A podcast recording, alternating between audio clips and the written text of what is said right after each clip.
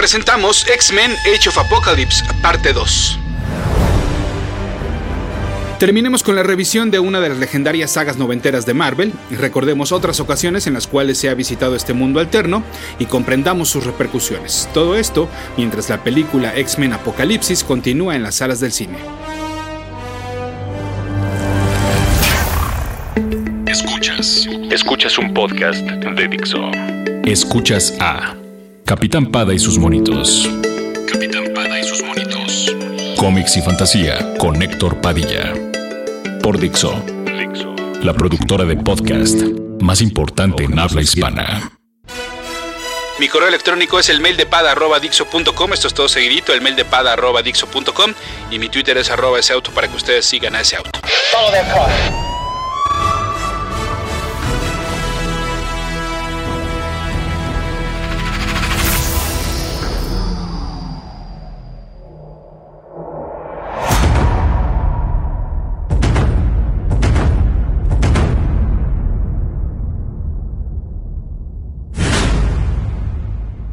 Es importante hacer notar, o más bien recalcar, el diseño de los personajes en esta realidad, en la de Age of Apocalypse. No solo están los cambios obvios, como los que ya mencionaba sobre Wolverine y Cyclops, sino algunos bastante frescos, como el de Sunfire, que eventualmente adoptaría en la realidad principal y en sí la integración de las características clásicas de sus disfraces originales con algunos nuevos conceptos. De hecho, podríamos decir que los que menos cambiaron fueron los de Magneto y los de Apocalypse. Además de los personajes tenemos este nuevo mundo, que es cierto, en partes se siente desértico y en otras partes tiene grandes avances tecnológicos, pero no es nada forzado. Es decir, no es un mundo que se vea futurista a la de a fuerza, con hologramas por todos lados, sino que más bien la tecnología se ha desarrollado de otra manera, a pesar de que estamos, em, de que digamos que todo se le adelantó 10 años. La presencia de los mutantes, eh, la conquista de Apocalipsis y demás, entonces esto lo hace futurista, pero no, por llamarlo de alguna manera, y no hablando de tiempo, sino hablando de, concepto, ¿no? No es un mundo en el cual sea fácil vivir, pero tampoco raya en lo apocalíptico, irónicamente. Por ejemplo, nada que ver con Age of X, una saga del 2011 en la cual el tiempo queda alterado, no, me digas, y se crea una realidad alterna a poco. Y en este mundo la resistencia está liderada por Magneto. Ay, a ver, dime más. Y algunos superhéroes en este mundo son villanos. No te creo. Eso nunca pasa. Bueno, como verán, pues Age of X fue una copia chafa de Age of Apocalypse y que además, bueno, ni en otro título lo pudieron pensar, medio ahí cambiarle. Y los diseños, así como toda esta historia, pues son completamente desechables. Por eso valoremos a los creadores involucrados en Age of Apocalypse. Por parte de los escritores tuvimos a Fabián Iciesa, Mark Waid, Jeff Loeb, Warren Ellis y Larry Hama y los dibujantes fueron Andy Kubert, Joe Madureira, Salvador La Roca, Tim Sale, Ian Churchill, Tom Lyle, Steve Scrooge, Balsemekis, Carlos Pacheco, Roger Cruz, John Romita Jr., Ken Lashley, Steve Epstein, Terry Dodson, Tony Daniel, Chris Bacalo y Adam Kubert. Si se me pasó alguno, que me disculpen ellos y ustedes, pero bueno, como podrán ver, pues es una alineación bastante talentosa, ¿eh? eh unos que ya estaban sin duda alguna consolidados y otros que pronto serían superestrellas. Además hay que darle crédito, perdón, a, pues al que se le ocurrió la idea de Age of Apocalypse y nos cuentan que fue el editor en jefe Bob Harras, mientras se reunía con los responsables de la serie animada de los X-Men en Fox. A él le la primera pregunta que se hizo, bueno, ¿qué, ¿cómo hubiera sido el mundo sin el profesor Javier? Y a partir de eso, pues bueno, se quedó con esta pregunta y fueron eh, trabajando en la idea. Ya les he mencionado a varios de los mutantes y personajes que tuvieron y tienen su versión Age of Apocalypse, sobre todo en el caso de los primeros, pues se nota que los creadores hicieron su trabajo y rescataron a algunos cuyas apariciones en la historia no superan la cantidad de dedos que tenemos en una mano, a menos que seamos un mutante con 18 dedos en cada mano. Eh, me atrevería a decir que aunque sean mencionados, aparecen, híjole, pues el 90% de mutantes creados por Marvel hasta el momento. Es más, hasta ese momento, perdón. Es más, em, si quieren, piensen en uno y yo voy a estar respondiéndoles en vivo como en el pasado especial de Los Simpsons en el cual Homero respondía en vivo. Bueno, ¿listos? Ustedes me van diciendo nombres de mutantes que recuerden, mutantes de Marvel. Ok, y yo les contesto.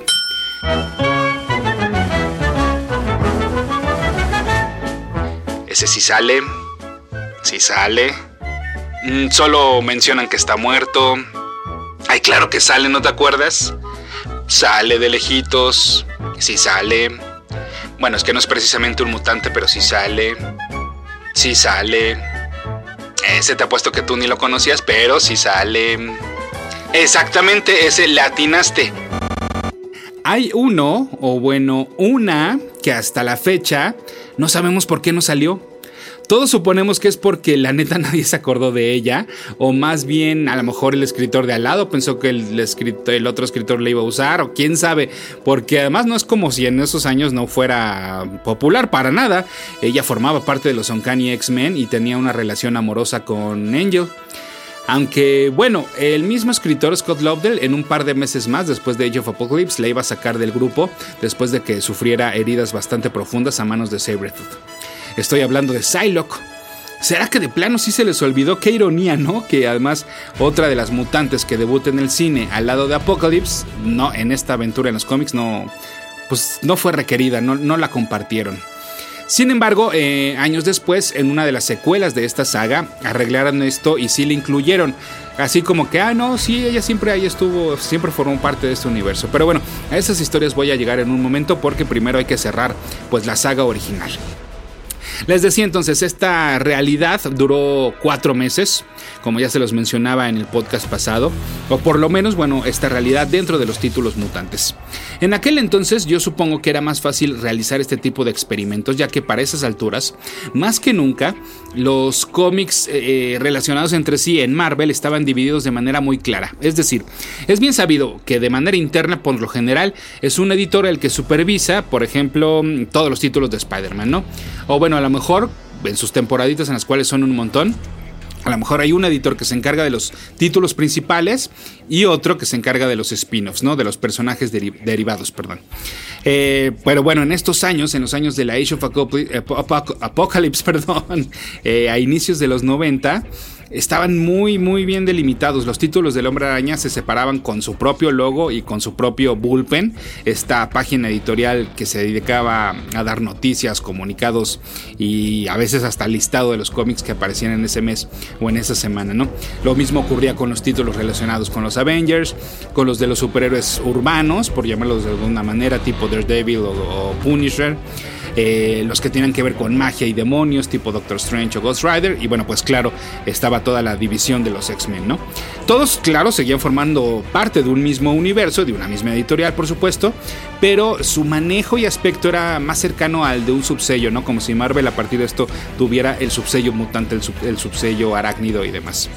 Vale la pena mencionar que obviamente pues esta división no les funcionó porque tiempo después iban a regresar a unificarlos. Si me preguntan cuál fue la mejor miniserie dentro de Age of Apocalypse, pues la verdad debo decirles pues, que en serio ninguna tiene desperdicio. Hay unas más flojitas, eso sí, como pues yo pondría las de X-Man, las de la de Excalibur y la de Gambit and the Externals.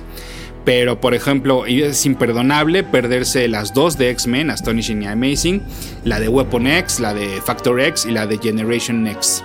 Porque además recuerden que toda la historia avanzaba dentro de estas mismas miniseries, ¿no? No había una miniserie principal. Y si bien cada título tenía su base de personajes, como ya lo separaba en el podcast pasado, esto no impedía que aparecieran personajes de otras series o bien otros más en su versión Age of Apocalypse. Y entonces, pues bueno, todas estas, es decir, arrancamos con un especial, salen todas las miniseries y luego todos los personajes se vuelven a juntar en otro especial, en el cual eh, pues se daría por terminada esta Age of Apocalypse y que llevaba el nombre de X-Men Age of Apocalypse Omega. Al igual que el X-Men Age of Apocalypse Alpha contaba con una portada wraparound, o sea que le daba la vuelta a la cuarta de forros, y además estaba impresa en un papel especial con un acabado metálico. Como ya les decía y ustedes seguramente se imaginan, bueno, pues todos los personajes principales se enfrascan en una gran batalla por regresar las cosas a la, normalidad, perdón, y en diferentes pistas, ¿no? O sea, unos por acá, otros arreglando diferentes tramas que se habían abierto y demás. La batalla principal, pues obviamente es Magneto contra Apocalypse, ganando el primero, mientras que Bishop viaja nuevamente al pasado, al lado de algunos de los X-Men de esta realidad alterna, para entonces ahora sí evitar el asesinato de Javier. Así como empezó, así terminó, con una luz blanca que exterminaba toda la realidad, y a los últimos personajes que vimos de la Age of Apocalypse fueron a la familia Magneto, es decir, Eric, su esposa Rogue y su hijo. Así entonces, la era de Apocalipsis terminó en abril de 1995. Capitán Pada y sus monitos. Pero como ya les adelantaba, las repercusiones eran varias y muchas iban a ser explicadas o plantadas en otro especial. Pues sí, porque donde caben dos, caben tres. Así entonces, al mes siguiente salió X-Men Prime, también con portada Wraparound con un acabado especial e impresa en acetato. El ejemplar fue escrito por los mencionados Lovedale y Niciesa y dibujado por Brian Hitch, Jeff Matsuda, Gary Frank, Mike McCone, Dodson Ben Herrera y Paul Pelletier. ¿Qué se presentaba en este especial? Pues por una parte, como ya les comentaba, algunos personajes que habían saltado a esta realidad, como la Dark Beast, que eventualmente secuestraría al original Beast y tomaría su lugar sin que nadie lo supiera durante un tiempo. Cuando lo descubren, pues bueno, ya eh, ahí hay otra pelea. Eh, también salieron los villanos Sugarman y Holocaust y el, eh, el X-Man, que ya también les decía, a quien quisieron hacer que a fuerzas nos gustara, eh, porque él continuó, fue la única miniserie que se convirtió en serie regular de la Age of Apocalypse, pero ahora en este mundo, bueno, en el mundo principal, y les digo, lo querían meter a fuerzas en todo, con su propio título, hicieron que, mm, que que se volviera amigo de Spider-Man, con quien vivió un par de aventuras tanto en su cómic como en el Amazing del Hombre Araña. Y ahí durante un rato tuvo una buena rachita de popularidad y luego ya lo olvidamos por completo. Eh, otra de las consecuencias es que Gambit había caído en coma, producto del beso que se había dado con Rogue antes de que cambiara el mundo, como ya les explicaba en el podcast pasado. Y la verdad, bueno, lo que presentaba este X-Men Prime no, era, no, fue de tan un número imprescindible ¿eh? y presumía ser más de lo que realmente era. De hecho, para mí es mucho más importante el Uncanny X-Men 322, que fue el primero en salir después de que el cómic regresó a su título y numeración original. Y ahí en ese número se comenzaron a plantar las semillas de lo que sería no solo la siguiente gran saga mutante, sino la siguiente gran saga del universo Marvel. Onslaught.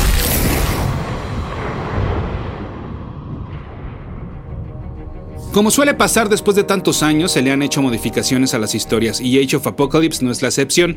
Quizás la más grande es que se explicó que mm, no había sido en realidad la, la línea temporal principal la que había sido afectada, sino que en realidad había nacido un nuevo universo alterno, pero paralelo. Está un poco confuso. En realidad no. Digamos que esto responde a la más grande pregunta que todos nos hacíamos en aquel entonces. ¿Por qué si el asesinato de Javier había afectado a todo el universo, los demás cómics y personajes de Marvel que no fueran mutantes seguían igual? Es decir, quiere decir que había dos Peter Parker, eh, dos Frank Castle y dos de todo lo que no fuera mutante o relacionado con los mutantes.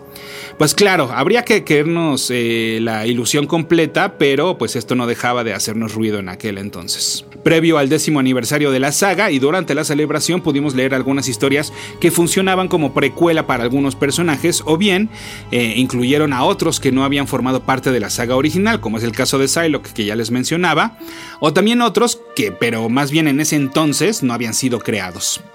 Age of Apocalypse entonces ha quedado como un universo alterno al cual, como cualquier otro, se le puede visitar siempre. Eh, eh, bueno, necesitas obviamente tener los poderes y los recursos para viajar a dimensiones alternas, pero es decir, está ahí, forma parte del universo Marvel.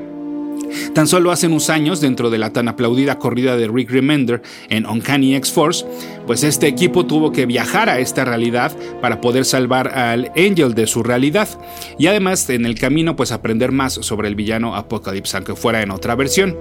De hecho, el Nightcrawler de Excalibur decide regresar con X-Force al universo principal para asesinar a los que se habían escapado de la Age of Apocalypse, es decir, a Sugarman y a las versiones obscuras de Beast y de Iceman.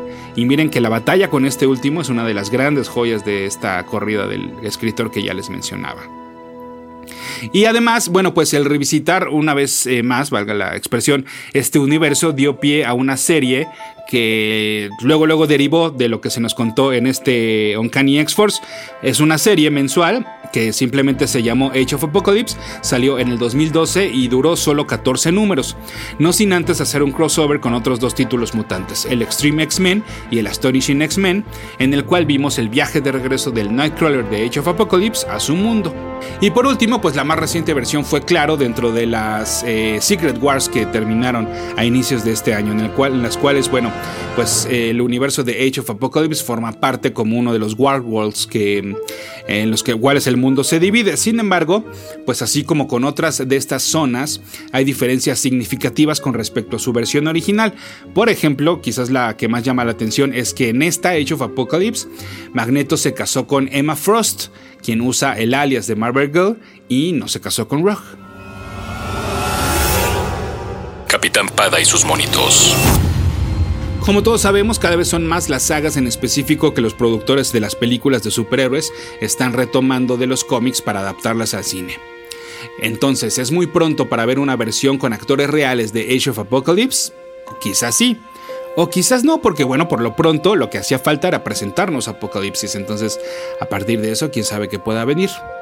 Lo que es una realidad es que a diferencia de otras aventuras de los mutantes, hay muy pocas versiones de Age of Apocalypse en otros medios. El videojuego del 2001 del Game Boy Advance llamado X-Men Reign of Apocalypse, pues está basado libremente en la saga si consideramos que es una realidad alterna en la cual Apocalipsis gobierna el mundo y tiene a los X-Men a su merced, por lo que entonces son los originales Cíclope, Storm, Rogue y Wolverine los que deben de derrotarlo. Siguiendo con los videojuegos, el X-Men Legends 2 Rise of Apocalypse, multiplataforma de este videojuego, perdón, videojuego multiplataforma de rol eh, que salió en el 2005, pues contiene varias tramas y conceptos extraídos de esta saga. Mientras que en el 2012 salió el Marvel Avengers Alliance para Facebook y en este juego hay un episodio llamado Apocalypse que también está basado en esta historia. Y por último, y para cerrar con historias de lo que pudiera haber ocurrido si las cosas cambiaran, pues resulta ser que de haberse contado con una segunda temporada de la caricatura Wolverine and the X-Men, esta se hubiera basado en Age of Apocalypse. Hasta aquí entonces la revisión a una era sin Javier y una era de Apocalipsis, una saga que demostró que cuando los crossovers se hacen con cariño por los personajes y la creatividad y la experimentación se sobreponen a los intereses comerciales, pues entonces los resultados son muy favorables. Extrañamos a los mutantes de Age of Apocalypse, una de las mejores versiones alternas de los X-Men.